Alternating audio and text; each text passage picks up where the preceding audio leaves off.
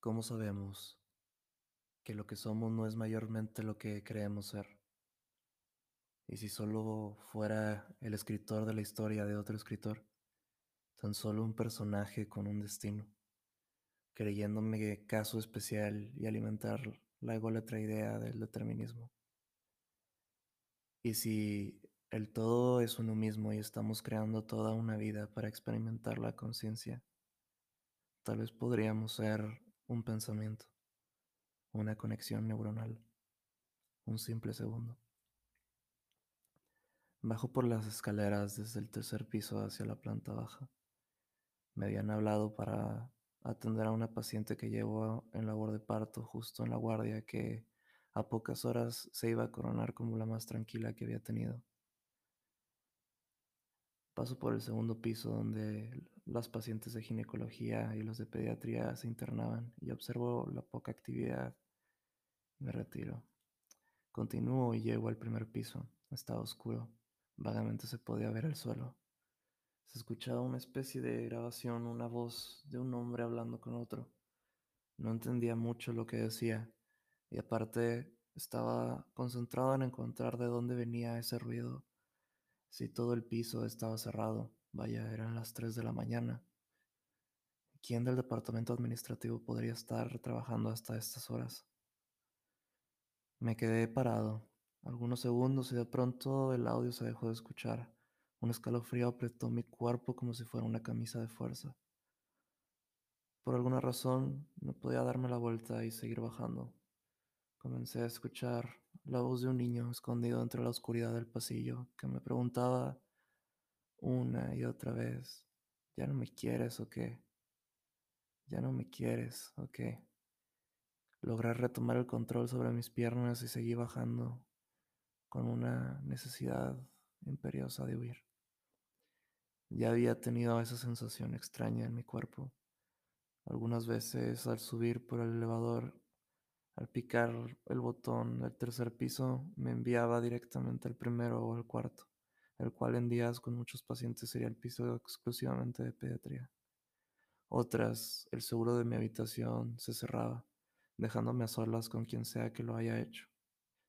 Al principio me hacía responsable por ser despistado, pero un día escuché al personal de enfermería hablar sobre un paciente pediátrico que rondaba entre los pisos del hospital.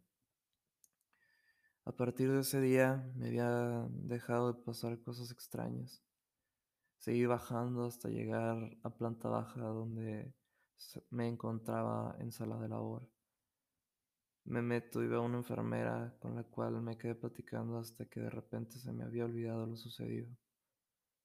Después de un rato me acerco a, la paciente y comencé a tener una sensación extraña en la espalda. Múltiples contracciones musculares me pusieron en estado de alerta, diciéndome que algo malo estaba a punto de suceder. La paciente tenía 10 de dilatación y estaba a punto de parir. La bajamos a quirófano, preparé lo necesario y avisé al ginecólogo. Se podía sentir en el ambiente una tensión que te obligaba a estar atento por si ocurría alguna situación de emergencia. El momento dio inicio. Me estaba vistiendo para ser yo quien recibiera al bebé. Empecé a ver borroso y en un parpadeo me encontré tendido en el suelo con una fuerte sensación de dolor en el costado. Me había desmayado. Se escuchaban voces hablándome y entre lo que logré entender escuchaba la indicación de que me acostara en la camilla fuera del quirófano. Nunca sentí los pasos que daba para poder llegar hacia ella, solo recuerdo que volví a parpadear y todos los del lugar estaban a un lado mío, pero no por mí. Había un recién nacido con dificultad respiratoria, cianótico. Estaba dentro de una incubadora. El monitor marcaba 48% de saturación. Seguía sin recuperar al 100% de la conciencia. Quedé atrapado en ese momento en donde el pediatra movía al bebé para que éste reaccionara.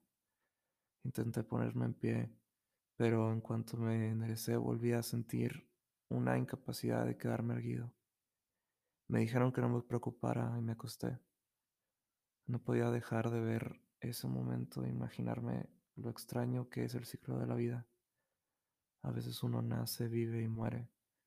Otras naces y mueres. Y en ocasiones ni siquiera existes. ¿En qué dependerá el tiempo que uno experimenta la vida? El bebé fue trasladado a otro hospital por falta de recursos.